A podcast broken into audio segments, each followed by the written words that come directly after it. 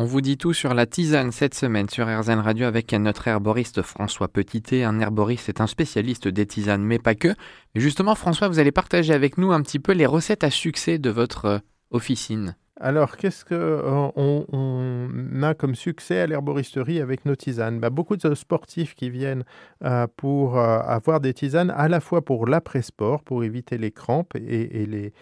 douleurs musculaires. Et on leur propose une, tisane avec des plantes drainantes pour éliminer les acides qui sont responsables de la fatigue musculaire, comme par exemple l'aubier tilleul, l'ortie, les queues de cerise qui sont particulièrement drainantes, et puis reminéraliser l'organisme et refortifier l'organisme avec des plantes riches en minéraux et en vitamines comme l'ortie qui est riche en, très riche en minéraux, qui a aussi une capacité à être un petit peu anti-inflammatoire, et de l'hibiscus euh, qui est riche en, vitamine C. On a rajouté aussi euh, du rooibos à la fois pour le goût, euh, mais aussi pour ses vertus antioxydantes et de la vigne rouge qui permet d'aider à la circulation sanguine.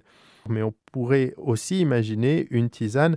avant le sport pour augmenter ses performances. Et là, on pensera plutôt à des plantes comme le ginseng ou l'eutérocoque qu'on peut prendre en tisane, mais pour ces plantes-là, il faut peut-être mieux préférer les extraits ou alors les, préparations liquides type teinture, tout simplement parce que les principes actifs pour cela vont être plus facilement solubles dans certaines euh, préparations avec un petit peu d'alcool.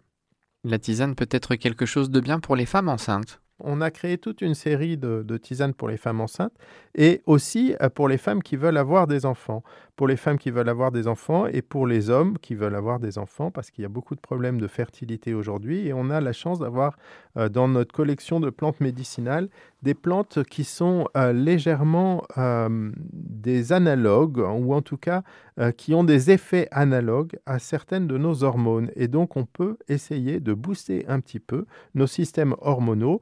tant chez la femme que chez l'homme, pour euh, essayer d'augmenter la, fertilité. Et pour les femmes enceintes, c'est un gros souci les tisanes parce qu'il y a beaucoup de plantes qui sont contre-indiquées. Et euh, si on regarde un petit peu les listes qui circulent euh, à droite et à gauche, eh bien, on est souvent paniqué parce qu'il y a beaucoup de plantes, même très communes, dont on nous dit qu'elles sont contre-indiquées chez, chez la femme enceinte. Alors la plupart, elles sont contre-indiquées par précaution parce qu'on n'en connaît pas les effets et certaines sont clairement contre-indiquées parce que cette fois on sait qu'elles sont négatives pour la femme ou pour son enfant. Donc euh, il faut faire très attention à cette composition et on a conçu des tisanes à la fois pour les premier temps de la grossesse où il y a souvent des nausées, où on va retrouver du zeste de citron, du tilleul, de la verveine et un petit peu de gingembre. Et puis euh, pour les femmes enceintes qui ont tout simplement envie de, boire une tisane sans risque, eh bien on peut proposer une composition avec euh, des cynorhodons riches en vitamine C, de l'ortie tonifiante,